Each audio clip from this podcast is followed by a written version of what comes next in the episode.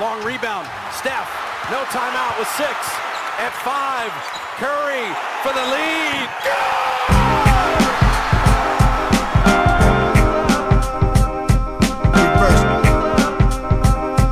Reverse. Reverse. Reverse. Always. Salut à toutes et à tous. On pensait que la grande révélation de ces playoffs 2023, c'était euh, bah, les performances de Shai Mamou et d'Antoine Pimel le matin dans le CQFR que vous pouvez retrouver donc chaque matin, du lundi au vendredi. Et en fait, non, on a été bluffé parce que, comme chaque année, euh, durant chaque playoff, c'est le moment où euh, des, carrières se font, d'autres se défont. on a eu l'occasion de parler des déceptions de joueurs ou d'équipes jusqu'à présent. Et là, aujourd'hui, on a voulu voilà, se concentrer un petit peu sur les révélations, les joueurs qui ont surperformé, le terme est peut-être pas pas, propre, mais en tout cas les joueurs qui, se sont vraiment montrés euh, à un niveau auquel on, ne s'attendait pas forcément. Pour parler de tout ça, je, rejoins par le, dynamique duo du matin, Antoine Pimel, Mamou, euh, comme, comme toujours. On s'est quitté il y, a quelques, il y a quelques heures où on parlait euh, bah voilà, de la série Boston-Miami qui, qui va se jouer en 7 manches. voilà, le match décisif ce soir, puisqu'on est le lundi 29 mai. forcément, finalement, euh, si Miami devait perdre ce match 7, ça serait une énorme déception euh, puisqu'ils ont, ils ont mené 3-0. Euh, Malgré tout, sur le fond, on ne peut pas s'empêcher de regarder sur le papier l'effectif de cette équipe de Miami, de voir le nom des joueurs blessés ou indisponibles et de se dire que finalement c'est déjà assez incroyable que, cet effectif se soit hissé aussi loin après une saison régulière aussi compliquée donc il y a forcément des joueurs qui ont, montré, le bout de leur nez, qui ont réussi à compenser euh, les manquements d'autres joueurs. Euh, il y en a plusieurs dans cette équipe et je vous propose qu'on commence à parler de, de ceux-ci. Euh, moi je vous propose voilà, d'orienter un petit peu, je voudrais parler de Caleb Martin pour commencer. Euh, mm. je vais vous laisser euh, peut-être ouvrir le débat et puis après je vous dirai euh, ce, que, ce, que, je pense de, ce joueur. Mais c'est vrai que c'est incroyable et notamment dans cette série face, au, face aux Celtics, on pourrait même se poser la question de savoir si c'est pas tout simplement le meilleur joueur du 8. S'il y avait un, si finalement Miami passait ce soir contre Boston, au jour J, là, donc on ne sait pas encore ce que Jimmy Butler ou Bam Adebayo feront dans le Game 7, mais en tout cas sur les six premiers matchs, moi j'ai le sentiment que c'est tout simplement le meilleur joueur ou du moins le joueur le, le plus stable de cette équipe du Miami Heat. Bah, ça se tient hein, comme, euh, comme affirmation, enfin comme, hypothèse. Ça fait bizarre de dire ça alors que Jimmy Butler est dans l'équipe et qu'il les a emmenés aussi loin et que, même s'il a un peu de difficulté, ça reste Jimmy Butler. Mais euh, quand tu vois que Caleb Martin, euh, qui a intégré le 5 la, nuit dernière, hein, Spolstra l'a mis dedans, il, là sur cette campagne de playoff, il est à 13 points de moyenne en shootant à 55%. Euh, et, c'est un peu un homme à tout faire. Il est là euh, dans, l'énergie, dans, enfin, il, est, très bon des deux côtés du terrain. Il est capable de disser son niveau de jeu offensivement euh, de manière un peu inattendue. Même quand on a suivi un peu la saison du 8 avec ses hauts et ses bas, c'était pas garanti du tout que, que Martin soit capable de faire des matchs à 25 points comme, comme il l'a fait au début de la série contre Boston ou, ou, même à 21 points comme sur le dernier match.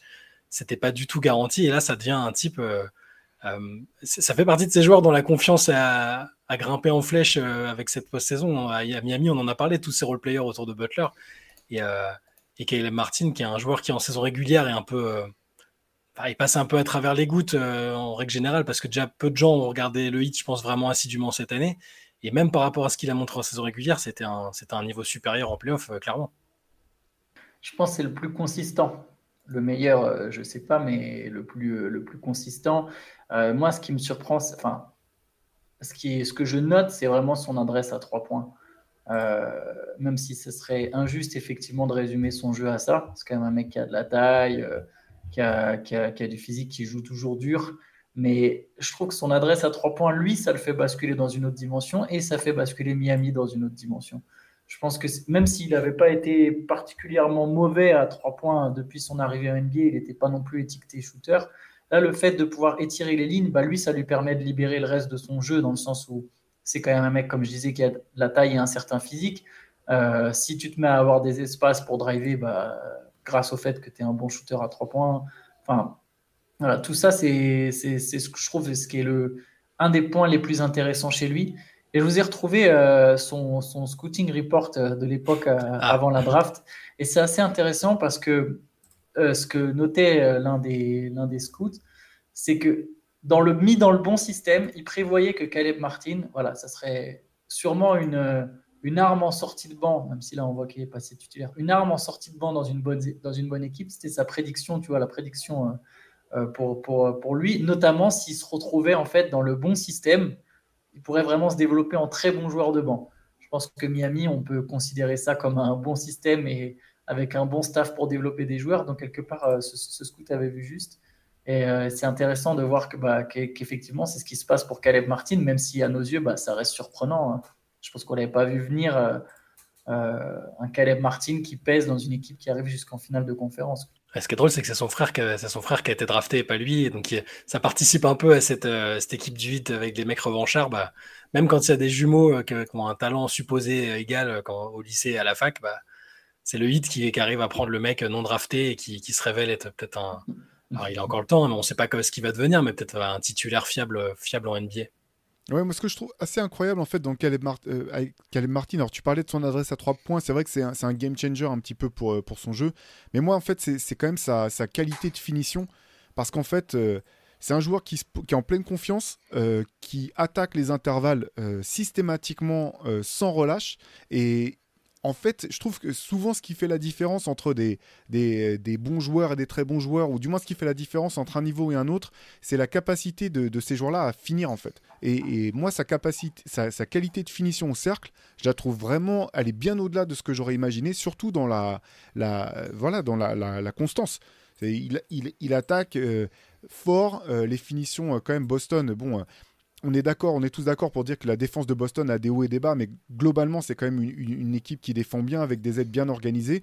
Et, moi, je suis continue d'être bluffé en fait tout au long de cette, série par sa capacité à prendre le contact et trouver des angles euh, différents euh, pour pouvoir finir. Il a un contrôle en l'air en fait que je trouve vraiment euh, extraordinaire. Alors, je vais pas dire que c'est que c'est Kyrie Irving ou Tony Parker des, grandes années. Hein. Je suis pas, je suis pas en train de le mettre à ce niveau-là, mais il a quand même une capacité à absorber les contacts et à trouver des angles pour finir au cercle que je trouve euh, vraiment intéressantes et je pense qu'ils sont euh, transposables à tout un tas d'autres euh, d'autres comment dire d'autres contextes. Voilà, c'est c'est un scoreur en fait. En fait, c'est il, a un vrai potentiel de scoreur. C'est peut-être ça le truc le plus le, plus fou sur ces playoffs, c'est de se dire que Caleb Martin et là de toute façon là il est passé dans le 5, il pourrait devenir un pas une star mais un scoreur en NBA entre son adresse extérieure, euh, cette capacité à finir. C'était un scoreur à la fac. Après, à la fac, on ne sait jamais qu'est-ce que ça va donner. Tu vois, chez les pros, tu peux être un énorme scoreur à la fac ou à l'étranger et avoir un rôle euh, ultra défensif en NBA. il, a, 13 matchs depuis le début des playoffs où il a, au moins mis 10 points, alors qu'on sait que c'est pas. À la base, c'était pas le joueur avec le plus gros temps de jeu. Donc, déjà, apporter ça. Euh, 13 matchs à au moins 10 points et il en a fait à 22, 25, 15. il a montré qu'il était capable, effectivement. Et je, pense que c'est typiquement le genre de joueur qui, avec plus de, responsabilités et de ballon, euh, euh, mais bon, peut-être dans une moins bonne équipe pour le coup, et là ce serait, serait différent, mais il peut mettre sa vingtaine de points sans problème. En fait, c'est ça qui est intéressant. Alors, je serais peut-être pas forcément aussi, catégorique que, que, que toi, Shai, tu vois, parce que c'est vrai qu'il bénéficie aussi du contexte dans le sens où malgré tout, les défenses sont obligées de respecter, de respecter Jimmy Butler, sont obligées de respecter euh, mmh. les shooters extérieurs qu'il y a dans, cette équipe, euh, dans cette équipe du 8. Par contre, je trouve qu'il montre qu'il peut vraiment être une deuxième ou une troisième option. Je pense que même deuxième, ça serait peut-être le voir un peu haut, mais une troisième option euh, régulière dans une équipe qui joue bien en fait, dans une équipe qui est déjà armée. Et c'est pas si simple de. En fait, moi, je continue d'être bluffé aussi par bah, la ça la largeur de sa palette, finalement, euh, on a vu qu'il est, qu'il est parfois capable de monter la balle. C'est un défenseur plus que correct. Dans le dernier match, il prend 15 euh, rebonds, si, si je ne me trompe pas. C'est un petit peu, voilà, c'est vraiment le, le type de joueur que tu peux missionner, euh, envoyer sur des missions qui sont hautes que le scoring. et moi, c'est vrai que souvent quand on parle des meilleurs sixième hommes de l'année, bon bah en gros c'est des scoreurs euh, qui rentrent, euh, ils ont carte blanche et puis on leur demande de pas faire grand chose d'autre. Moi ce que j'aime vraiment beaucoup avec ce joueur là, c'est qu'il fait pas que ça en fait. Il, peut être décisif en défense, peut être décisif au rebond. Euh, offensivement effectivement, je pense que alors, je sais pas si c'était qu'il a débloqué un niveau qu'il n'avait pas encore montré ou si ou s'il avait euh, toujours eu ça finalement en lui. En tout cas, je trouve que c'est vraiment une révélation du côté de Miami. Euh, euh, c'est un joueur, c'est un joueur qui, est vraiment précieux, qui va être à suivre. Et puis, on a il a montré qu'il n'avait pas peur des, moments chauds. Quoi. C'est... Je ne sais pas si je, je, sais pas si je serais capable de le voir vraiment. En fait, je me dis que si c'est lui ton troisième marqueur, c'est que ton équipe Alors, c'est aujourd'hui Miami en finale de conférence, donc c'est le, bilan parle pour eux, mais je pense que si c'est le troisième meilleur marqueur de ton équipe, c'est peut-être un peu juste. Par contre, je vois, par exemple, pour faire un parallèle avec une autre équipe qui marche très fort, Si c'est une forme de Kentavious Coldwell Pop, qui a longtemps aussi été perçu comme un scoreur, tu vois, à la fac, euh, même à son arrivée au NBA, c'était un mec quand même qui faisait des, saisons autour des 15 points par match, et quand il était jeune, on se disait, bah tiens, il est jeune, il va progresser, il a le potentiel pour être un joueur à 20 points. Caleb Martin, il a déjà 27 ans. Par contre, je pense qu'effectivement, tu le mets titulaire dans une très bonne équipe, il peut t'amener un soir du scoring, un soir du rebond. Tu vas penser le limiter soit à son adresse euh, extérieure, et là, il va te driver 5 euh, fois sur la tronche, ce que fait parfois Coldwell Pop avec les Nuggets tu le limites à son drive, il va te mettre 3-4 paniers à 3 points importants, il va prendre des rebonds. J'arrive bien à l'imaginer comme un joueur comme ça, mais en tout cas, effectivement, un joueur intéressant dans une équipe qui gagne. Ouais, tu vois, je, donne juste un exemple, c'est le premier qui me passe en tête. Imagine-le euh, au Dallas Mavericks. Tu vois, je trouve que c'est le type de joueur en fait qui manque à une équipe comme Dallas, qui a besoin de quelqu'un qui peut porter la balle, créer un peu pour lui, pour les autres, qui peut jouer avec un Luka Doncic et qui peut aussi créer pour lui-même quand, quand, il, quand il sort, s'il sort du banc ou s'il n'est pas avec la star. Enfin, j'ai l'impression qu'il y a plusieurs équipes de ce type-là, des équipes ambitieuses. Alors bah, les, les Mavericks sont pas au niveau de cette année, ils n'ont pas fait les playoffs, tu vois, mais ce que j'ai, des, des équipes vraiment ambitieuses. Et ce, qui est, j'ai l'impression que c'est une espèce de, de, joueur un peu plug and play, quoi. Si, il suffit qu'il soit une, une, équipe structurée avec un voilà structuré et j'ai l'impression qu'il peut apporter son impact dans pas mal d'équipes. Et c'est là où, je trouve qu'il sort un petit peu du lot où on se rappelle d'équipes de euh, que ce soit du Jazz ou, euh, ou des Hawks ou même ou même des Spurs à un certain moment qui faisaient donc collectif révélait certains joueurs. Et après ils d'équipe. On se disait bah, où est-ce qu'il est passé ce joueur là euh, toi qui n'ont jamais pu euh, avoir le, même impact ou peser autant. J'ai l'impression que Caleb Martin il a suffisamment de, qualité individuelle pour pouvoir avoir une, carrière ou du moins exister en NBA même en dehors de, du cadre de, ce mais, ça on va le découvrir parce que bon là, il lui reste une année de contrat après il a une player option mais il a, il a 6,8 millions de dollars la saison. Là il y a comme tu disais là il y a un marché pour lui. Il y a plein d'équipes qui vont qui qui ont vu ce qu'il donnait en playoff euh, qui, sont prêtes, à mon avis, à lui donner plus que ça. Sa player option à 7 millions, euh, à la fin de la saison prochaine, il va la décliner, si toutefois il n'a pas prolongé avant. Mais dans tous les cas, quoi qu'il advienne, euh, il, il, a augmenté sa valeur et, l'argent qu'il sera en mesure de réclamer après. ce serait, intéressant presque de le voir dans un autre contexte que celui du hit même si je lui souhaite euh, aussi, à mon avis, c'est mieux pour lui de jouer dans une équipe bien structurée et, pas euh, en tant que voilà une équipe qui lui dirait bah tiens maintenant tu es notre deuxième option, on va mettre les 20 points par match et c'est ouais, je pense que là-dessus vous avez raison, c'est pas c'était pas ce qui est le mieux pour lui. Il faut qu'il garde ce rôle de couteau suisse, de, de mec qui, apporte tout ce qu'il a montré là jusque-là. Antoine, toi, il y, avait, un autre joueur du 8, je crois, dont, euh, dont tu avais envie de parler. Bah ouais, alors Gabe Vincent dans un autre registre, mais qui quelque part on peut aussi euh, retrouver des aspects similaires. C'est des joueurs qui, qui, que tu peux, tu te dis que tu peux les mettre un peu n'importe où euh, et ça, ça, va être des joueurs consistants. Euh, lui, il est plus, on est quand même plus sur du manieur de ballon que finisseur, même si c'est pas un playmaker au sens propre du terme c'est plus vraiment, tu vas le voir en poste 1-2 ou en complément d'un 1 très fort qui a beaucoup le ballon. Mais ce que, ce que je trouve fort sur ces playoffs, c'est la confiance qu'il dégage. Quoi. Je trouve que la, phrase sur, sur Eric Spolstra, sur les joueurs non draftés, euh, genre au bout d'un moment, il faut les respecter, c'est plus leur, leur étiquette, c'est plus joueurs non draftés, elle s'applique très très bien à Gabe Vincent. Quoi. Ça fait un moment qu'il est là, euh, il a lâché des gros matchs, et sur ces playoffs, euh, il, y y a eu des matchs où clairement c'est lui qui porte Miami. Hum, ce gars-là, je trouve, c'est lui aussi se révèle, même si bon, ça pourrait s'appliquer à plein de joueurs de 8. Mais je trouve que voilà, Martin et Vincent, c'est les deux qui me parlent le plus euh, dans ce côté euh, euh, hausser leur niveau de jeu sur ces playoffs. Je savais que tu mettrais un Nigérian, c'était obligatoire. Gabe Vincent, de son vrai nom, c'est quoi déjà son nom Le nom d'usage qu'il utilise pour le Nigeria, c'est Gabe euh, Namdi, je sais plus. Euh, ouais, Bref, c'était pour l'anecdote, mais sinon je suis tout à fait d'accord avec toi. Euh. D'ailleurs, son absence a fait, avait, a fait beaucoup de mal sur le match précédent parce que ça, ça a un peu cassé. même si Boston, était déjà en train de, revenir dans la série, il, est, il est vraiment essentiel et ça fait partie aussi de ces joueurs dont, auxquels Spolstra donnait beaucoup de confiance. ce que Théo disait sur le, le fait que c'est des joueurs qui avaient le droit de faire, eu le droit de faire des erreurs sur la saison précédente, par exemple, qui avaient pu un peu prendre la température, montrer ce qu'il valait, et aujourd'hui ils jouent justement plus comme des, comme mecs non draftés, mais comme des types qui sont là pour une raison et qui, ont tout à fait leur place dans une équipe finaliste, euh, finaliste de conférence. Ouais, ce qui est intéressant pour Gabe Vincent, c'est vrai qu'au-delà de l'attitude et de, bah, de ses qualités de, scoreur, hein, même dans, le match 6, c'est vrai que bon, il revenait de blessure, il y a, il y a quelques paniers là qui, où il, lui, en parlait ce matin dans le, enfin vous en parliez ce matin dans le CQFR, était catastrophique à la réussite dans, la raquette. Lui aussi, il rate des paniers où tu dis bon bah, tu vois qu'il est diminué, quoi. Il prend bien le contact et puis le, le lay-up tombe pas. Ce que, ce que, je trouve assez intéressant, c'est que pour un joueur de son gabarit, euh, je trouve qu'il arrive à pas tant subir que ça défensivement. Euh, c'est-à-dire que c'est un, un, bon défenseur qui est petit, mais qui se fait pas autant exploiter que d'autres joueurs de sa taille, je trouve. Il a une dureté au contact et dans les appuis qui lui permet de ne pas subir tant que ça et de pas être une cible systématique euh, euh, en défense. Il est plus costaud qu'un Patty Mills, tu vois. Par exemple, je tu vois, en attaque, j'arrive à faire des rapprochement avec Patty Mills. Tu vois, le côté euh, superstar de sa sélection, qui score beaucoup en sélection et qui a un rôle un peu plus, voilà, où en, en, NBA, il va se contenter d'être souvent en spot-up ou de jouer des pick and roll pour tirer en sortie d'écran. Là, lui, clairement, je suis d'accord. Défensivement, tu sais que ça va pas être Patty Mills c'est qu'il va pas te concéder 15 points et tu vas prier pour qu'il en mette 20. Quoi. Il, fait, il fait 6 cm de plus que, que Patty Mills, quand même. Oui, après, il est plus grand. Mais bon, oui, non, mais par contre, je vois, je vois, ouais, mais je, vois le rapprochement, par contre. Je sais ce que tu veux dire. Non, ce qui est intéressant aussi, c'est je trouve que bon, euh, finalement lui, euh, alors c'était déjà peut-être une révélation de la saison régulière parce que finalement il avait, encaissé le fait de, passer titulaire. Et je trouve que c'était quand même un des ajustements vraiment intéressants de, Miami, euh, c'est que lui d'une part a réussi bah, à s'ajuster et à jouer comme un titulaire plus que respectable dans cette équipe du 8 et que Kyle Lowry dans le même temps a accepté de sortir du banc et, de prendre son nouveau rôle. Et je trouve que leur articulation, finalement, a très très bien fonctionné du côté de Miami. Euh, ça, c'est. Alors.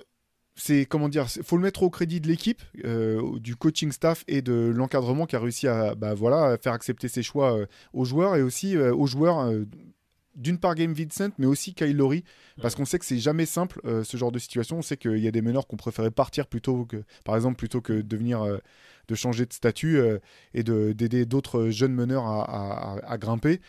Euh, c'était quand même une, je trouve que ça illustre un petit, ça illustre en fait aussi le, succès de Miami et le fait qu'ils soient jusqu'à cette finale de conférence et qu'ils aient mené 3-0 et qu'ils soient encore en passe de peut-être pouvoir euh, atteindre les, les finales. C'est cette capacité des joueurs et du staff à s'adapter en fonction de, bah, de ce qui se passe dans l'année, des match-up en playoff, du match par match. C'est quand même assez, assez époustouflant, je trouve. Mais, mais d'ailleurs, même si c'était déjà une, révolution, une révélation, pardon, pas une révolution, une révélation pendant la saison régulière, il a quand même haussé son niveau de jeu en playoff, en fait, Vincent. Euh, alors, un peu moins sur le deuxième tour, mais sur le premier tour contre Milwaukee. Et là, sur ses, sur ses finales de conf, il est à 17 points par match euh, contre Boston. Ah, il a... Mm. Non, tu as raison, c'est que la blessure de Tyler Hero l'a forcé aussi à prendre plus de. Exactement. Voilà, d'être plus agressif offensivement, quoi. Mais ce qui est fou, puis, euh, enfin, on a déjà pas mal parlé des joueurs du 8, c'est quand même. Euh, c'est le degré d'assurance, en fait, je trouve. De Gabe Vincent, de, de, de, Caleb Martin, et même, j'ai envie de dire, de. de ah, pardon, de, son nom m'échappe. Euh, Robinson, le, je ne retrouve plus. Duncan, Robinson. Duncan Robinson. Duncan Robinson voilà. Le mec, il est mis au placard pendant une saison complète, quasiment. Et là, bon, bien sûr, il rate ses deux tirs à trois points de la fin dans, dans le match 6, mais l'assurance avec laquelle le mec rentre sur le terrain, moi j'ai quand même rarement vu ça en fait. Cette capacité à faire sortir des mecs du banc et, et que les mecs jouent comme s'ils avaient toujours été titulaires ou s'ils avaient toujours été forts euh, euh, dans le contexte euh, du moment. alors je sais pas comment, je sais pas comment. Enfin, je serais curieux de savoir, je serais curieux de voir à quoi ressemblent les entraînements de Miami et, et notamment au-delà des titulaires, de voir les entraînements des remplaçants ou des joueurs de bout du banc en fait. Parce que c'est pas facile en fait de. T'as pas joué depuis je sais pas combien de temps, tu rentres, il faut que tu sois tout, de suite dans le rythme, notamment pour un shooter, là, que tu dises, bon, bah, je rentre, je tire, je prends des tirs à 3 points. Je repense, en, regardant le match, le match là, du, match 6, je parle pas du tir où, euh, où, Duncan Robinson est tout seul à 3 points, mais il y, a un moment où, où euh, le 8 a, sur la fin, je me rappelle plus à quel moment, vraiment surtout la toute fin, ils prennent un rebond défensif ou une interception, ils relancent, la balle arrive dans les mains de, Duncan Robinson alors qu'il y a encore du temps sur la possession pour aller chercher un panier plus sûr. Il s'arrête, il prend le tir à trois points alors qu'il est un mètre derrière la ligne. C'est un tir qui peut mettre, bien sûr. C'est un tir qui rate en l'occurrence. Et au bout du compte, sur le moment, je me suis dit, mais pourquoi ce tir? Tu as le temps, tu peux chercher autre chose, pourquoi ce tir? Et en fait, en y réfléchissant un peu plus, je me suis dit, bah non, en fait, c'est que lui, quand il rentre sur le terrain, le message de l'équipe, c'est si tu es ouvert, tu shootes. on, se fout, on se fout du contexte. Tu es ouvert, tu prends le tir. Et finalement, ben je pense que ce tir n'était pas le bon tir à prendre, mais c'est cette attitude et cette confiance du staff qui fait qu'il a mis tous les précédents en fait. Enfin, c'est comme ça que, je verrai le truc quoi. On en avait parlé, on avait dit à Miami, ce qui est fort, c'est que tu sais que tu, tu peux, euh, surtout pour des mecs comme ça, en fait, tu peux faire, entre guillemets, des erreurs, ou en tout cas rater des choses, et quand même garder la confiance du staff, et je pense que ça t'aide à être libéré mentalement. C'est une clé, c'est si tu n'es pas un joueur majeur qui a été euh, programmé pour être une superstar, euh, c'est dur de construire cette confiance pour prendre des actions de ce genre, tu vois, des tirs vraiment à ton compte. Et il faut que tu sois poussé par ton staff. Si tu as peur de rater, en tant que role player, je pense que c'est enfin, mort. En tout cas, offensivement, pour un impact, ça me semble trop compliqué. Euh, en tout cas, de manière régulière, clairement. Non, tu as raison. Et puis c'est aussi une manière de, trier un peu les informations. C'est-à-dire que tu sais que bah, les, meilleurs joueurs, globalement, sont quand même ceux qui ont euh, la, plus, la plus grande capacité à lire le jeu, etc. Et souvent, c'est quand même une des, une des. Comment dire un des aspects euh, qui sépare les, très grands joueurs des bons joueurs ou euh, les joueurs forts des joueurs moyens en fait c'est cette capacité à comprendre ce qui se passe et c'est vrai que pour des role players et je pense que Duncan Robinson pour pour avoir écouté certains de ses podcasts tu vois que c'est un mec voilà c'est un mec intelligent mais finalement de lui dire si tu es ouvert tu shootes tu te poses pas la question. Et quand on sait mm. euh, voilà, qu'une de ses grandes qualités, c'est aussi sa vitesse de tir, ça permet de faire le tri en fait. Quand il rentre sur le terrain, il n'a pas 50 questions à se poser. S'il n'est pas ouvert, il va jouer un main à main avec, euh, avec euh, Bam Adebayo ou essayer de prendre un pic pour, pour lui donner la balle. Et s'il est ouvert, il shoot sans se poser la question. Et c'est aussi à mettre, voilà, c'est c'est là où, le contexte il est important pour les joueurs comme ça qui se révèlent, les mecs qui n'ont pas été draftés ou qui ont été draftés bas et finalement qui, explosent sur la fin.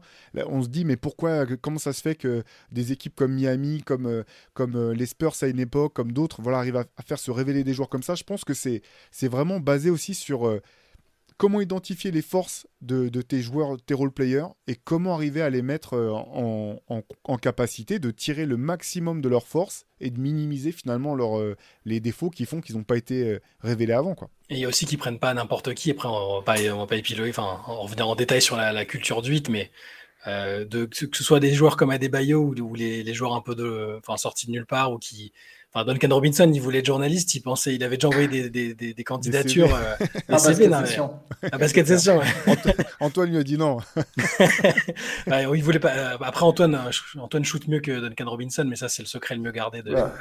mais, mais, tout ça pour dire qu'il y a aussi qu'ils ont, ils ont, euh, que ce soit par les entretiens, par les workouts qu'ils ont fait pour, en les mettant à l'essai, le, le hit enfin, vise un certain, un certain type de personnalité et de de capacité à réagir euh, dans les situations, d'adaptabilité, plein, de choses comme ça.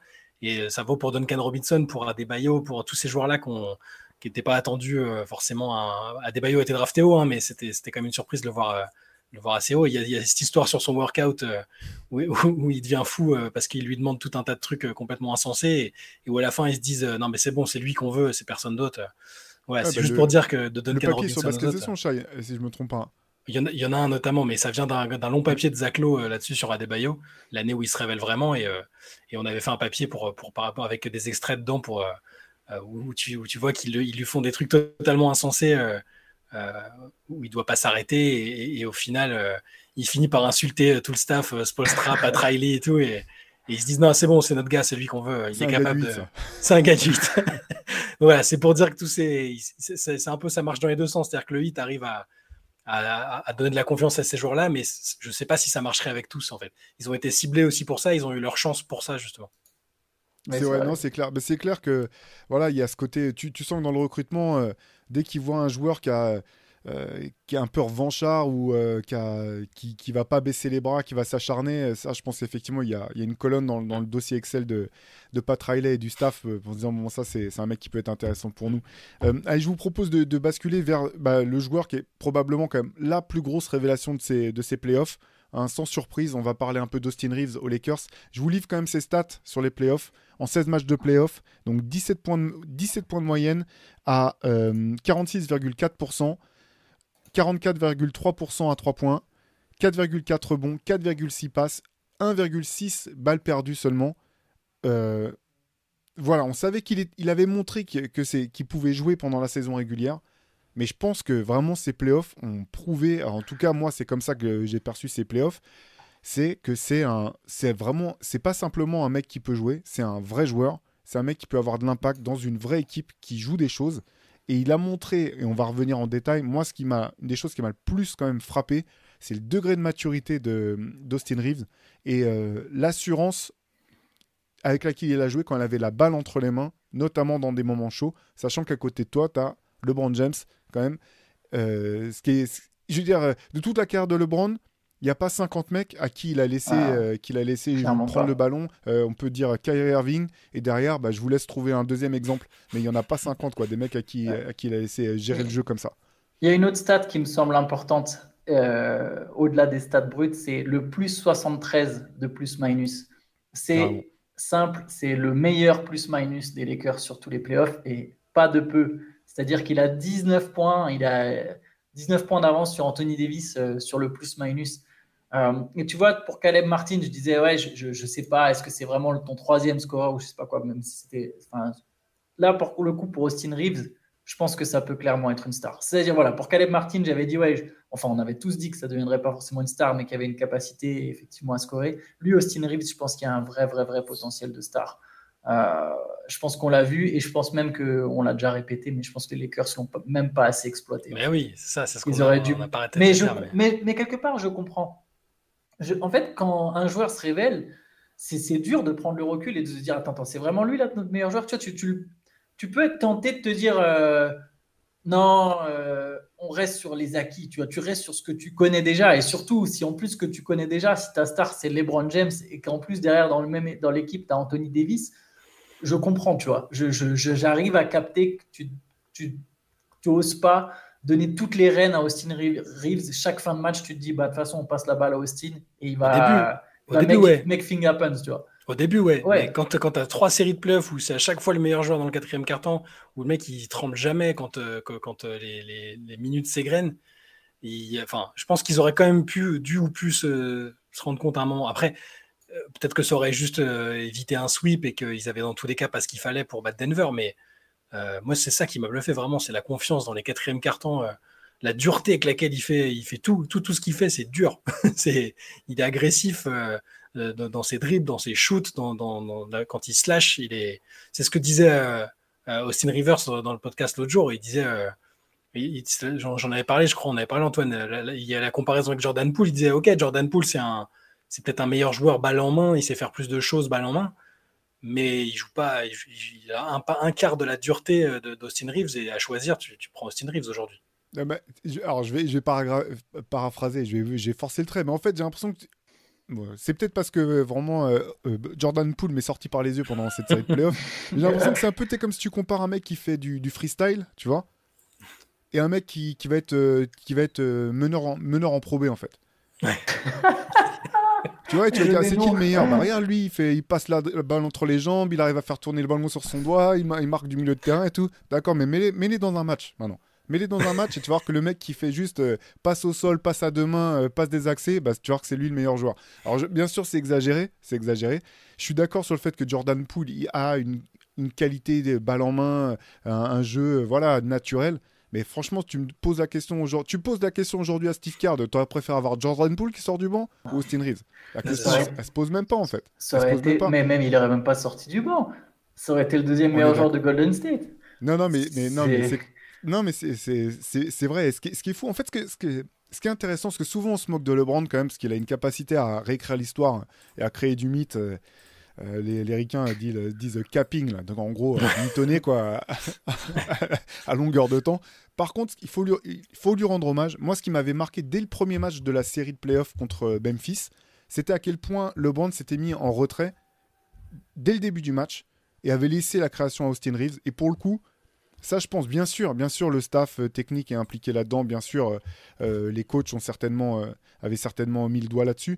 Mais, mais pour moi, c'était une vraie quand même euh, marque de confiance de, de LeBron parce que je l'avais tout simplement jamais vu jouer comme ça jusqu'à présent. Et je pense qu'effectivement, pour le coup, euh, LeBron avait confiance. Alors peut-être pas depuis le premier entraînement où il l'a vu, comme il essaie de nous le raconter depuis, mais en tout cas qu'il avait vraiment confiance dans la capacité d'Austin Reeves à, à- à être ce type de Il joueur. le disait déjà, il le disait déjà l'année dernière que c'était un peu son gars, euh, qu'il l'avait trouvé impressionnant et que donc ouais, pour une fois, c'est sûr qu'il n'est pas à fond dans le. il- il- ça ça- ça- ça s'est vu tout de suite. et d'ailleurs, c'est drôle entre les deux l'histoire avec euh, quand il était ado, il faisait des, c'était un peu un hater de LeBron. on le voyait, sur, enfin sur les réseaux, ils ont ressorti quelques captures d'écran euh, où, où il dit. euh, oui, enfin, il se moque du fait qu'il n'avait pas encore de bague avant, la- avant le premier titre, enfin, de, de- de choses comme ça, quoi. Avec ça, c'était clairement un Kobe guy euh, et pas un LeBron guy. Ah, ah, le truc, euh, après les Browns, il prend de l'âge aussi, hein, ça, ça, ça, joue Mm. quelque part, mais je suis, je suis tout à fait d'accord.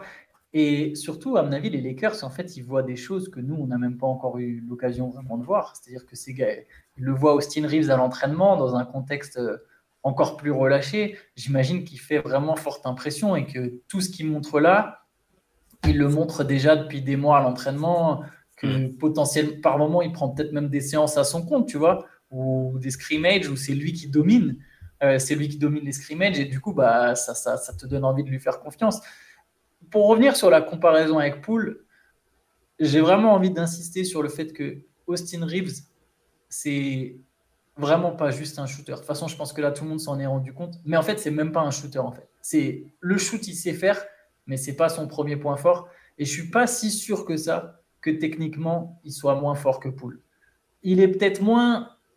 J'aime bien la comparaison, tu vois, du coup, avec... il est peut-être moins flashy, parce que Poole, il est très rapide balle en main, du coup, il a un, il a un handle, euh, il a une aisance en dribble qui est assez folle, mais je suis pas sûr que ça veut dire qu'il soit meilleur techniquement, en fait. J'ai l'impression que Austin Reeves, dans sa manière de lire le jeu, en fait, au niveau des skills, voilà, c'est même pas la technique, je vais vraiment parler en termes de skills, qui, est, qui englobe lecture du jeu, QI basket, euh, recherche des angles, capacité à provoquer des fautes, etc. Sur tout ça, Reeves, il est plus fort que Poole. En fait. Bon, du coup, il devrait demander un contrat. Je trouve, je trouve il qu'il est presque sous-estimé. En fait, je trouve il est, en fait, je pense qu'il est sous-estimé encore, en fait, Austin Reeves, par une partie de ses pairs et par une partie du public. Je pense qu'on a vraiment un joueur qui est une star en NBA et qui peut devenir une star en NBA. En fait, le truc pour moi, je pense, c'est dans ce que tu fais sur le terrain, qu'est-ce que tu peux répliquer en fait? Et, on, on en parlait euh, pe- pendant la série de- des Warriors en fait. Poole, il met des trucs incroyables, mais s'il prend 15 fois le même tir, le tir incroyable qui fait que tout le monde se lève, s'il le prend 15 fois, combien de fois il va le mettre? Tu vois ce que je veux dire? C'est-à-dire que ça reste un tir incroyable, mais avant tout parce qu'il rentre. Et en fait, avec Poole, souvent, pour moi, la seule différence entre un bon tir et un mauvais tir de Poole, c'est qu'il y en a un qui rentre et pas l'autre. Parce que c'est tous des mauvais. L'essentiel, c'est quand même des tirs hyper compliqués. Donc si tu arrives à les mettre tout le temps, bah, tu deviens un Stephen Curry, en gros. Parce que c'est un mec où tu dis, bah non, finalement, euh, il est 2 mètres derrière la ligne, c'est un bon tir. Faut que tu le prennes, Ouais. c'est un bon tir parce que c'est parce qu'il peut répliquer, euh, répéter, répéter, répéter. Et dans ce que moi, ce que j'adore dans, dans, dans Austin Reeves, et ce que ce fait, c'est que c'est dans sa, il est en lecture permanente. Et ce qu'il fait de bien, il peut le refaire soir après soir après soir après soir. Et tu as totalement raison, euh, Antoine. Euh, c'est pas du- c'est pas un shooter, c'est un joueur qui peut shooter parce que c'est un très bon basketteur. Mais moi, en fait, dans, dans son jeu, en fait, il y a un aspect. Alors, c'est pas c'est pas le même niveau de talent fou, mais en fait, il y, a, il y a un petit peu de Manu Ginobili, je trouve, dans son C'est- jeu j'ai- Je te jure que j'étais en train d'y penser.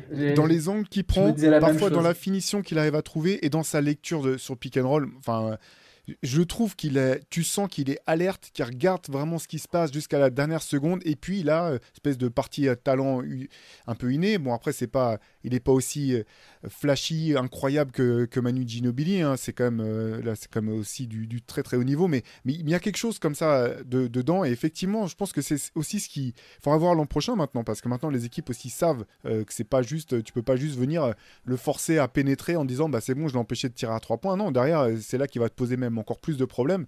Mais en tout cas, ce qui est sûr, là je pense qu'on va peut-être pouvoir basculer là-dessus, c'est que on en parlait, on en a parlé pas mal entre nous, mais je pense que la, la mission numéro une pour pour euh, les Lakers, ça doit être de garder Austin Reeves. Et ça va vraiment être la question, je pense, quand même, de cette intersaison pour les Lakers. Ça sera de voir qui voudra essayer de le choper, sachant que les Lakers peuvent s'a- s'aligner. Mais ça, ça risque, par effet domino, quand même, de poser tout un tas de questions euh, au staff de, de Los Angeles. Et je pense que ça va être, c'est quand même un des dossiers les plus intéressants à suivre de cette, de cette free agency cet été. En fait, je pense que la, la montée en puissance de Reeves, elle va entraîner quelque part le peut-être le potentiel départ de D'Angelo Russell.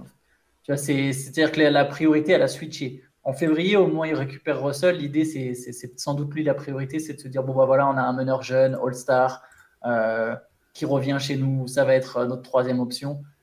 Et non, ça a complètement. Il y a eu ça. Le transfert, paradoxalement, de Westbrook a libéré encore, encore plus Austin Reeves. Et là maintenant, je ne vois pas un monde dans lequel ils ne s'alignent pas. C'est-à-dire qu'eux ne peuvent proposer que 54 millions, Mm. 53 millions. Donc, clairement, ça ne va pas être ça l'offre.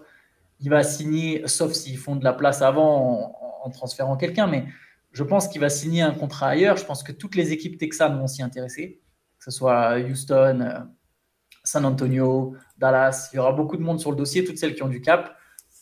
il va signer l'offre et les Lakers vont s'aligner. L'avantage, c'est comme il est restricted free agent, tu peux passer au-dessus du cap en le re-signant. C'est-à-dire que tu peux, malgré le fait que eux, théoriquement, n'auraient pu proposer que 50 millions, ils peuvent le signer à 98 parce que c'est ce qui va toucher. Je pense qu'il va prendre un contrat max. À 4... Le max qu'il peut recevoir, c'est 98 millions sur 4 ans. Et je pense que c'est ce qu'il va avoir. Et les Lakers sont. Ne pas s'aligner serait, je pense, une énorme erreur pour Los Angeles.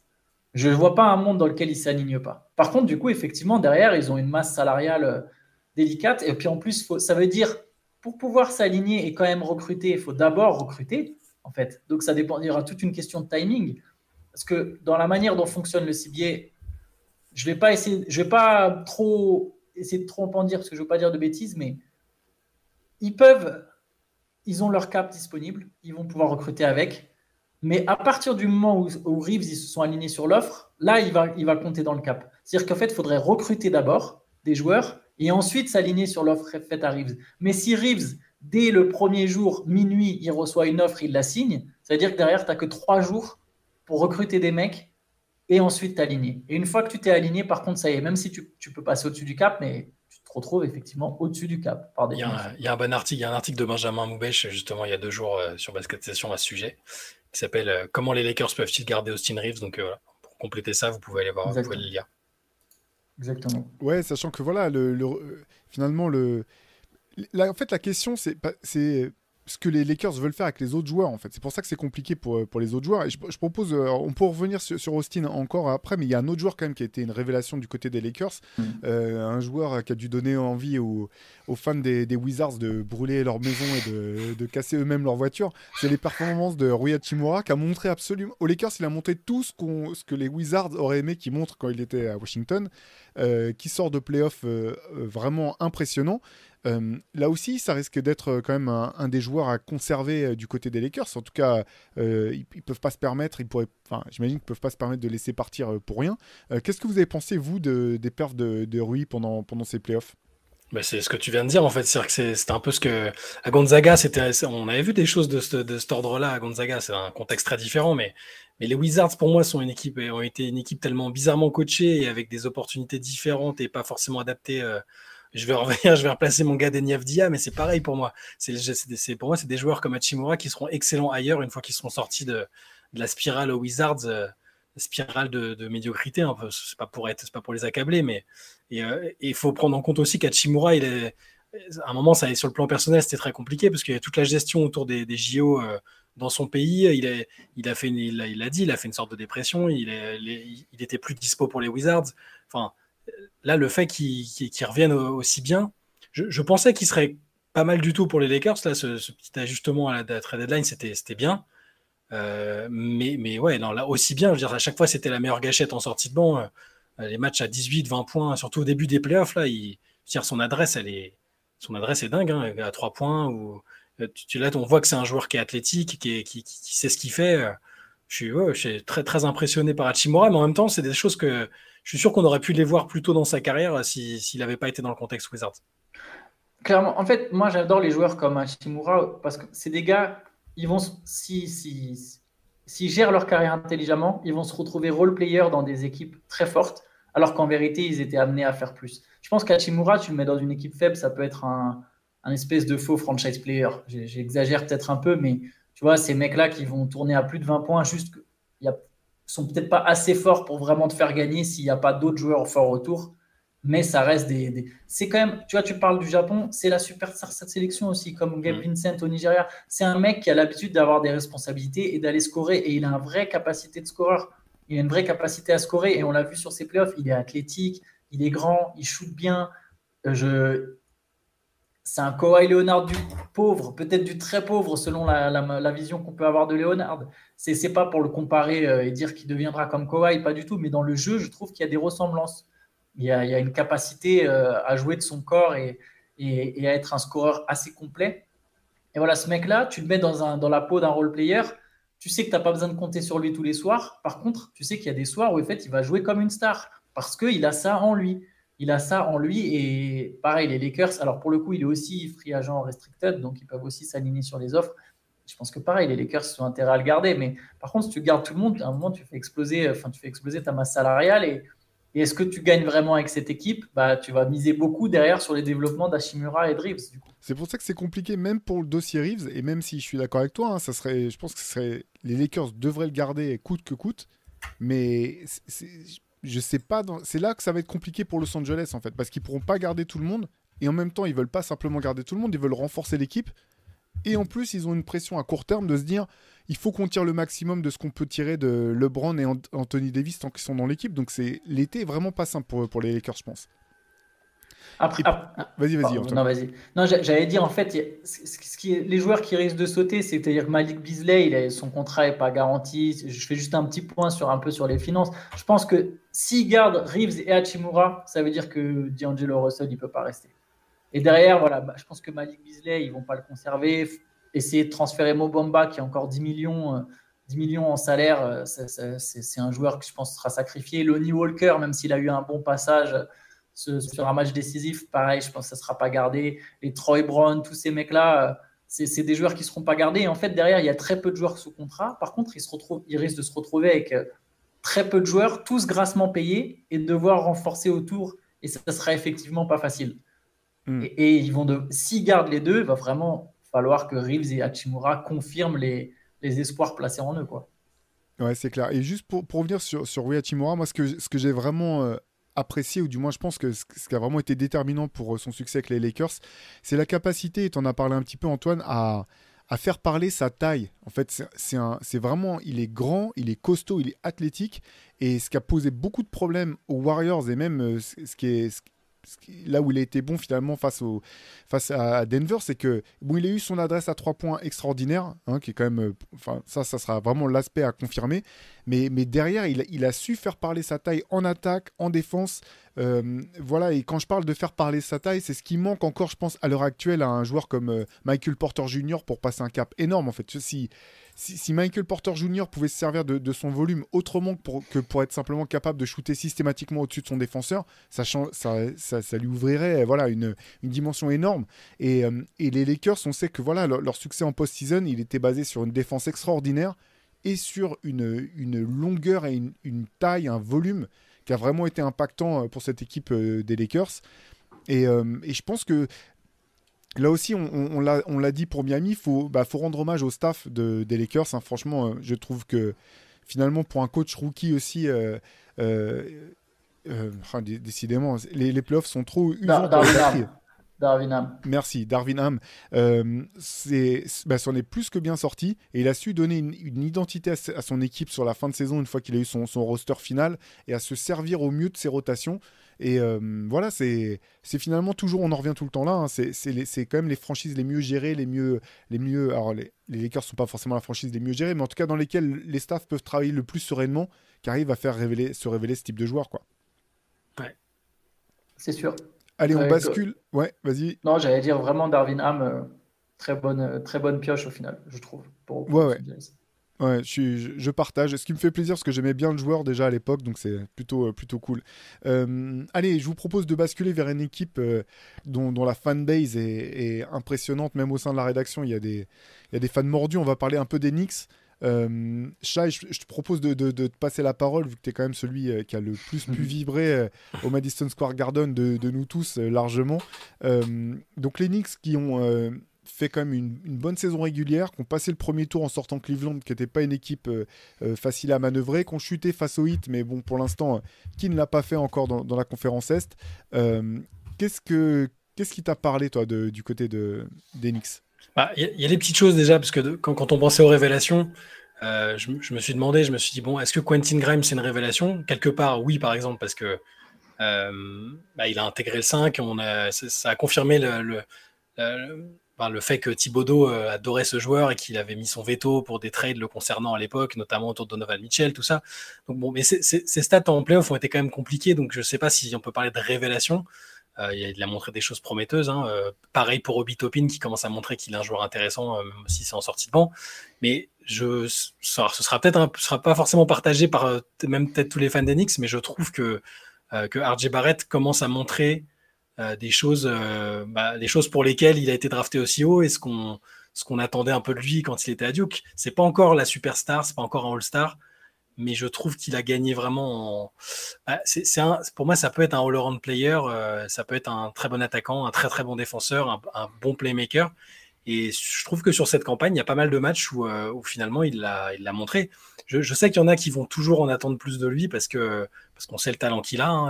À Duke avec Zion, c'était euh, dire, la différence entre les deux en termes de niveau, même si c'est pas les mêmes postes, c'était pas si évident que ça. C'est le seul mec euh, que les Knicks ont signé euh, depuis Charlie Ward. Faut quand même. bah, voilà, rien que ça. Le donc, redire à chaque fois. Donc les Knicks, voilà, les Knicks ont l'air de quand même de partager cet avis. Ils, continuent de lui faire confiance. Et même si, enfin, je veux dire, on, va rester, les gens vont rester sur le, dernier match qu'il fait contre Miami. Il shoot à 1 sur 10, forcément, ça va. Mais ça reste un jeune joueur, ça reste un très jeune joueur. Et moi, je, je préfère retenir vraiment le, tous les matchs très positifs qu'il a fait où il a, il a été euh, autour des 20 points en playoff. Euh, il était à 19 et des, des brouettes, euh, donc c'est pas mal. Il, a montré, contrairement à Julius Randle, par exemple, c'est pas les mêmes joueurs, ils n'ont pas le même âge non plus, mais Randle, sur la saison de la campagne de playoff d'il y a deux ans, trois ans, il, ça avait été catastrophique. Et là, il a été peut-être pas catastrophique, mais relativement décevant quand même. Là, Barrett, j'ai vu une évolution entre les deux campagnes de playoff. J'ai vu vraiment le joueur capable d'aller souvent sur la ligne, de, prendre les choses en main offensivement si, les autres sont, un peu moins dedans, d'être euh, toujours dans l'énergie en défense. C'est des signes qui pour moi sont quand même encourageants. Et encore une fois, c'est pas le même joueur, mais ça peut, on peut imaginer lui imaginer une trajectoire euh, euh, peut-être dans quelques années à la Andrew Wiggins qui, a, qui, a, trouvé un bon contexte pour devenir un joueur. alors peut-être pas la superstar qui était prévue en tant que first pick, mais un joueur très très respecté, all-star et, essentiel dans le projet d'une équipe c'est le modèle à suivre, je pense, hein, RJ Barrett. Mais du coup, faut qu'il soit, faut qu'il arrive, comme tu as dit, à être consistant dans plein de secteurs du jeu, quoi. Pas juste, en, pas juste en attaque ou au scoring. Je pense que la clé, c'est un début de révélation, je dirais, pour Barrett. Mm. C'est le signe de, finalement, tout n'est pas acheté, parce qu'à un moment, malgré ses stats, malgré tout, il y avait un peu ce côté, ah, bah, il n'est pas assez fort pour être une star et il n'est pas assez complet pour vraiment peser dans une équipe qui gagne. Là, il y a un début de révélation en mode, il est quand même fort, mine de rien. Et euh, il peut peser, mais il faut vraiment suivre cette. Moi, je trouve que Wiggins, c'est. J'aime pas enfermer les joueurs dans des cases, mais, pour le coup, c'est peut-être la meilleure trajectoire à suivre pour, euh, pour Barrett, c'est de se dire OK, ben, faut que je sois dans une équipe forte et que j'impacte le jeu de plein de manières différentes. Des fois, ça sera à moi de scorer, des fois, ça sera à moi de créer, des fois, mais en tout cas, que j'assure au moins du jeu dur, de la défense, du rebond, et, j'aurai une belle carrière. Et Wiggins a fini sacré et All-Star. Donc bon. Et parce que j'aime bien chez Barrett, juste pour finir sur. c'est enfin, il se cache pas, c'est-à-dire qu'il il a pas, il y a, de la pression sur lui. Tu joues à New York, tu as été signé euh, pour le premier jeune à être signé depuis Charlie Ward. C'est vrai que dit comme ça, c'est complètement fou, mais euh, il y a de la pression, il y a des attentes. Je trouve qu'il les fuit pas et qu'il reste euh, discipliné dans sa communication. Je le trouve quand même toujours bon, toujours volontaire pour travailler et progresser rien que, ça, rien que ça, je trouve ça, je trouve ça encourageant et prometteur. Et, et c'était, c'était pas si évident. C'est pour ça que quelque part, c'est, c'est une révélation qu'il soit capable d'être dans une équipe qui passe un tour de playoff, être un joueur important d'une équipe des Knicks qui passe un tour de playoff. Déjà, c'est pas, c'est, je trouve que ça, c'est pas un, un, mince accomplissement et ça, ça peut laisser présager de, de choses encore meilleures. Ouais, et puis c'est là l'avenir est quand même a jamais été aussi rose euh, ces derniers temps pour les Knicks qu'actuellement parce que là ils ont quand même la confirmation qu'ils ont un corps de joueurs qui est, qui est bon, euh, qui est performant, que leur jeune, leur jeune effectivement, euh, RJ Barrett, euh, eh ben, s'est montré bah, plutôt à son avantage malgré tout dans, cette série de playoffs. Quinton Grimes, effectivement, les stats font mal aux yeux. Hein. Allez pas regarder ses pourcentages de réussite sur les playoffs. vous, vous, alliez, vous allez devoir faire comment dire, le plein de collier. Mais par contre, défensivement, il a eu un impact qui était vraiment. Bah, marquant, j'ai trouvé. c'est un joueur qui a quand même montré qu'il pouvait se montrer, enfin se montrer, qui pouvait être bon dans son secteur de jeu, euh, même dans des, dans des matchs importants comme ça. Et puis, euh, alors là, c'est pas une révélation, mais, euh, mais Bronson, c'est, il est. Ah, c'en est une en fait. En fait, si, t'as raison, c'en est une hein, C'est une confirmation en fait. Pour un petit peu, voilà, je trouve que c'est la confirmation que tout ce, qu'on, tout ce que la saison régulière a montré était transposable en playoff. Et ça ça fait un moment que les, que, que les Knicks pardon, ont pas eu un joueur qui pouvait être à la fois le visage de la franchise, qui était le leader euh, incontesté dans le groupe et sur le terrain et qui répondait présent en playoff. Euh, ses performances euh, sur les derniers matchs, là, il joue, euh, je sais pas, s'il avait pu jouer 49 minutes, Thibaudot l'aurait fait jouer 49 minutes, hein, mais Mais euh, voilà, c'est là, là, le, le corps de l'équipe est bon. Et derrière, on sait qu'ils ont de quoi faire des, des ajustements, aller chercher des joueurs. Euh, limite, c'est peut-être le moment le plus risqué maintenant pour, euh, parce que maintenant, faut pas se tromper sur qui tu cibles. Euh, voilà, ça, ça sera l'oc- l'occasion certainement d'un autre podcast, mais, mais New York a, peut-être jamais été aussi près depuis 20 ans d'avoir une, vraie équipe capable d'aller loin et de manière répétée. Quoi. C'est peut-être le plus dur qui commence, en fait. Pour, pour les Knicks, c'est triste, hein, mais là, personne ne les attendait, c'était plus facile, tu vois. Là, comme tu as dit, il va falloir faire les bons choix hein, sur Randall, sur Barrett, comment libérer Barrett, comment entourer ces mecs-là. Mais, mais Brunson, sinon, juste sur Brunson, je suis d'accord avec hein, c'est c'est presque de la révélation. C'était pas garanti que le gars. Pourtant, il a déjà montré en playoff, mais c'était pas garanti qu'il allait assurer à ce point en playoff. Et j'irais même jusqu'à dire que lui aussi, il a haussé son niveau de jeu euh, quand la situation l'exigeait, notamment à la fin de la série contre le Heat. euh, Alors, euh, les Knicks perdent, hein, mais ils portent l'équipe à bout de bras quasiment tout seul, et ça, c'est très très fort. Carrément. Antoine, je crois que tu avais, d'autres joueurs dont tu voulais parler du côté des révélations. Alors pour le coup, ça va rejoindre un peu du Bronson, c'est-à-dire que c'est pas forcément les premiers noms auxquels on pense et c'est pas des vraies pures révéla- révélations. Je vais vous les donner les deux en même temps, même si c'est pas forcément tout à fait la même chose, mais c'est deux joueurs qui sont déjà des stars en fait. C'est Devin Booker et De'Aaron Fox. Alors Devin Booker, c'était même déjà une superstar, mais j'ai l'impression que sur ces playoffs, on a vu à quel point il peut être potentiellement sur une campagne le meilleur joueur de la ligue. Euh, peut-être pas le meilleur joueur du monde constamment, mais sur une campagne de playoff, tu te dis, OK, à un moment, ça peut être les playoffs de Devin Booker et ça peut aller très, très, très loin. Euh, ça, moi, perso, je ne l'avais pas vu venir, hein, très sincèrement. Je pensais, même si je toujours, enfin, c'est vraiment que je le trouve fort, mais dans l'attitude, dans la manière dont, dont il porte son équipe, son leadership, sa défense, en fait, les Suns, c'est vraiment devenu son équipe. Et ça, je trouve, c'est quand même une révélation de ces playoffs. Et l'autre, c'est De'Aaron Fox que De'Aaron Fox soit aussi fort en playoff, même si Sacramento sort au premier tour, qu'il soit pour ses playoffs, premiers playoffs pardon, aussi tranchant, je trouve qu'il y a quand même une forme de révélation, notamment du côté des Kings de ah ok on a une star qui là, elle peut peser, elle peut nous faire passer un tour en playoff. Enfin je sais pas depuis Chris Weber ils n'ont pas eu ça quoi. Donc euh, ça, ça, faisait quand même euh, plus de presque bientôt 20 ans. Je trouve ça, je trouve ça aussi assez dingue et et très rafraîchissant. Ouais, c'est quatrième carton à chaque fois, c'était impressionnant. C'est une, une révélation de réussir à être clutch en playoff à ce niveau-là, c'est forcément une révélation. C'est un cas différent, je trouve, de Booker, mais, mais euh, dire, le, le, le, le, fait d'être dans une franchise un peu maudite, euh, bon, tu, ok, tu sors au premier tour, mais voilà, là on a vu la. Il, a, mûri en tant que leader, il a mûri en tant que joueur, et ça s'est clairement vu là sur cette campagne de playoff pour les Kings aussi, hein, et pour Fox, le plus dur commence parce que maintenant on va les attendre. Ça va plus être euh, l'équipe qui a plus euh, joué de playoff depuis, euh, depuis 50 000 ans. Ils vont être aussi attendus au tournant. Ça va être une forme de pression. C'est un peu différent de ce que tu parlais de Booker. moi, ce qui, ce, qui ce qui me surprend dans son évolution, c'est que il est passé du joueur que je considérais comme une possible star d'une équipe très médiocre à un joueur très fiable, option numéro 1, 1 bis d'une équipe très compétitive.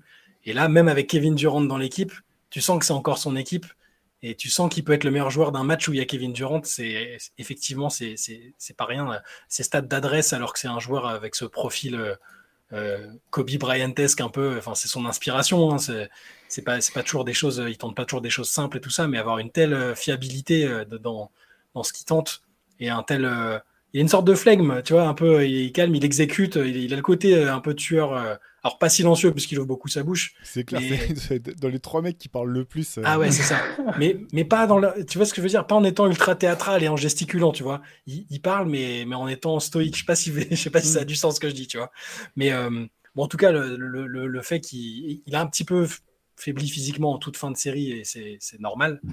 Euh, il a beaucoup joué, euh, notamment sur la série contre les Clippers euh, et KD aussi, mais, mais je suis d'accord, c'est une révélation que ce soit que théoriquement on puisse le mettre dans un top 5 des joueurs NBA en début de saison prochaine sans que ce soit un peu surprenant. Déjà, ça, c'est une révélation, je trouve. Ouais, bah, je partage votre avis. En fait, pour moi, la révélation, c'est qu'il est le. Il est l'option 1 d'une équipe dans laquelle il y a Kevin Durant, tout simplement en fait. Ouais. Et pour moi, il y avait sur ces playoffs, notamment sur le deuxième tour, il n'y avait pas vraiment photo en fait. Euh, alors bon, c'est pas étonnant vu l'âge aussi de Kevin Durant et ce qu'enlève rien à sa saison régulière complètement folle et même à, au statut du joueur. Mais voilà, c'est vrai que je pense qu'il a réellement passé un cap. Et pour dire Aaron Fox, je, partage ton avis, Antoine. Euh, moi, je dois faire mon mea culpa. Hein. Franchement, honnêtement, j'ai, depuis le début, je croyais très peu en Aaron Fox. Il y avait trop de choses qui, me, qui m'agaçaient ou où j'arrivais pas à le prendre au sérieux. Comme euh, même ses stats, en fait, je les, je les prenais toujours avec, euh, avec des guillemets, en fait, parce que c'est, une équipe qui allait, qui allait quand même pas, qui allait nulle part. M'a totalement donné tort. Euh, j'ai adoré l'attitude des Kings euh, durant ces playoffs. Ils ont montré une chose qui est rare, mais notamment pour l'équipe du Kings, c'est que c'était une équipe dure. Voilà, euh, les Malik Monk, tu vois, c'est aussi un joueur sur qui j'avais fait une croix un petit peu depuis un petit moment. en fait, ils avaient des joueurs que j'estampillais pas forcément comme étant des joueurs qui te font gagner, en fait.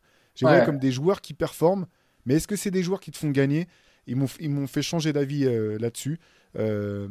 Ouais, D'Aaron Fox, super joueur, même sa fin de, de, série, franchement, blessé à la main.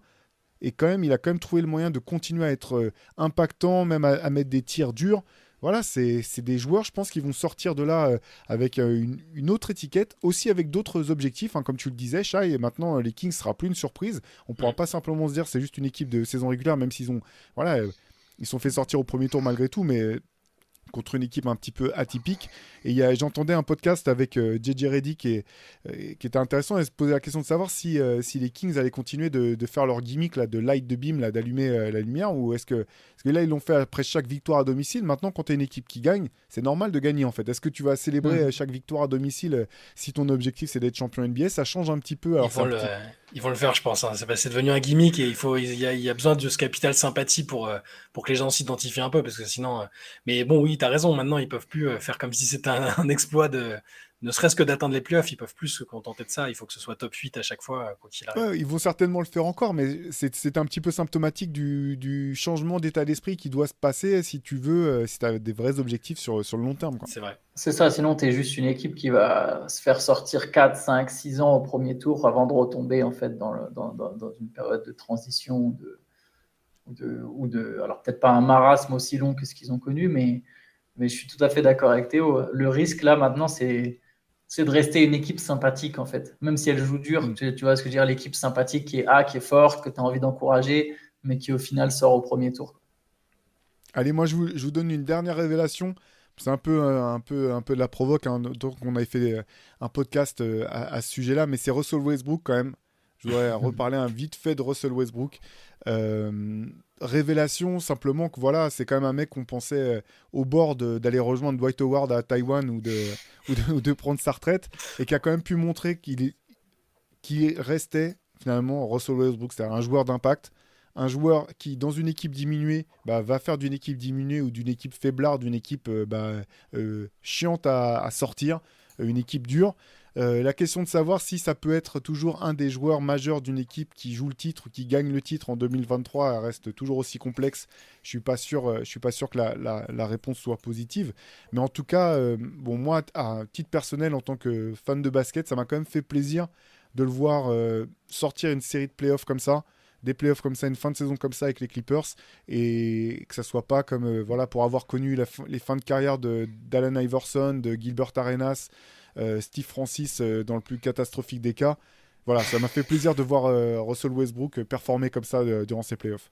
Ah, c'est sûr, parce que moi aussi je fais partie des sceptiques, je ne sais pas si c'est un bon terme quand on parle d'un mec qui a été MVP et qui va être au Hall of Fame. C'est un joueur, c'est un joueur monumental hein, à plein plein d'égards, mais je, je, pensais vraiment qu'il y avait quasiment aucun contexte dans lequel il pouvait encore être vraiment compétitif dans une équipe ambitieuse et, et, je suis content qu'après le, cette expérience aux Lakers où je trouve qu'on lui a manqué de respect, que ce soit dans la franchise, euh, les médias, euh, peut-être même nous y compris, hein, moi le premier, je pense peut-être que je me, sais pas, j'ai peut-être pas assez bien, c'était peut-être le contexte qui lui convenait pas. Je suis, c'était vrai, c'était vraiment génial de le revoir euh, faire des matchs comme ça, et, puis sans, enfin, en restant fidèle à lui-même, c'est, ça finalement le truc. On n'arrête pas de dire, il faudrait qu'il évolue avec son temps. Euh, qui, qui, deviennent un joueur différent, ben, lui dit non les gars, je vais mourir comme ça et ça peut encore, euh, je peux encore procurer du, plaisir et faire du spectacle dans, ce cas-là et pas, dans une équipe de bas de tableau. C'était, c'était vraiment, je suis d'accord, ça fait, ça fait vraiment plaisir de le voir comme ça.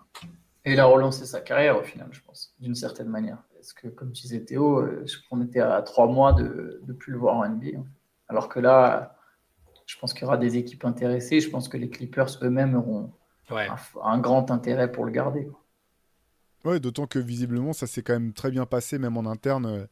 Enfin voilà, honnêtement, même dès les premiers matchs, juste le revoir avec le sourire sur le terrain, ça faisait quand même plaisir parce que c'est un mec qui a toujours joué à l'énergie, à l'envie. Enfin, c'est un mec qui a jamais. Enfin, qui a toujours été, dont le succès a toujours été basé là-dessus. C'est vrai que ça, ça faisait un, peu mal au cœur de le voir dans ce rôle-là aux Lakers. On l'avait dit aussi hein, que ah, une fois qu'il était arrivé, enfin, notamment après l'été, qu'il avait, il, enfin, il avait la tête pour porter le chapeau en gros. Quoi. Que si ça se passait mal aux Lakers, c'est lui qui allait, qui allait manger au bout du compte, bon, bah, ça, a été ça a été mieux pour les Lakers, ça a été mieux pour lui, ça a été mieux pour les Clippers. Donc euh, tout le monde en est sorti, on est sorti heureux. Et puis voilà, la révélation, c'était de se dire qu'en 2023, Russell Westbrook pouvait toujours être un joueur qui te fait gagner. Peut-être pas le titre, mais en tout cas qui te faisait gagner des matchs. C'était pas le, boulet qu'on a, qu'on a imaginé à un moment. Quoi. C'est vrai, clairement. Voilà, bah, des révélations, on risque d'en connaître ce soir. Hein, forcément, euh, dans le match 7, il y a forcément un joueur qu'on n'avait pas vu venir qui va, qui va, qui va performer. Luc, Cornet, euh, Luc Cornet avec sa défense. Obligé. Ah, si c'est ça, il n'y a pas de CQFR demain. ouais, c'est ça. On retire, on retire son maillot et on arrête le CQFR. C'est clair. blague à part, j'ai trouvé ça intéressant. Puis bon, enfin, Sam Hauser a joué quand même dans le dernier match parce que c'est le joueur, je le voyais sur le banc, je disais, mais lui, s'il était au, hit, mais en fait, euh, Harry il doit être dégoûté, quoi. Il doit dire, t'en sers pas de ton gars, fais, passe-le moi, tu vois. Je vais le faire jouer 25 minutes, tu vas mettre des points et tout. Bref, il y aura des révélations dans le match de ce soir. Euh, demain, bah forcément, CQFR. Euh, comme vous le savez ou comme on l'a déjà dit, le CQFR, on, s'efforcera de continuer à le faire aussi euh, les, jours où il n'y aura pas match en fonction de l'actualité. c'est un format que vous avez été plusieurs à, apprécier. Donc, bah, on vous remercie de nous avoir suivis sur ce format, de continuer à nous mettre des commentaires, à nous regarder. Donc, on va continuer à vous proposer des, choses de, ce type-là. Et puis, bah, nous, on s'interdira pas non plus en fonction de, des finales, de comment ça se passe, peut-être de faire euh, de faire un podcast, euh, des podcasts un peu euh, inopinés ou par-ci par-là. Donc continuez à nous suivre sur les réseaux, sur, sur les différentes plateformes de streaming, sur YouTube, sur Basket Session, où vous voulez. Nous, en tout cas, on répondra présent et on vous dit à très vite. Ciao. Ciao. Ciao.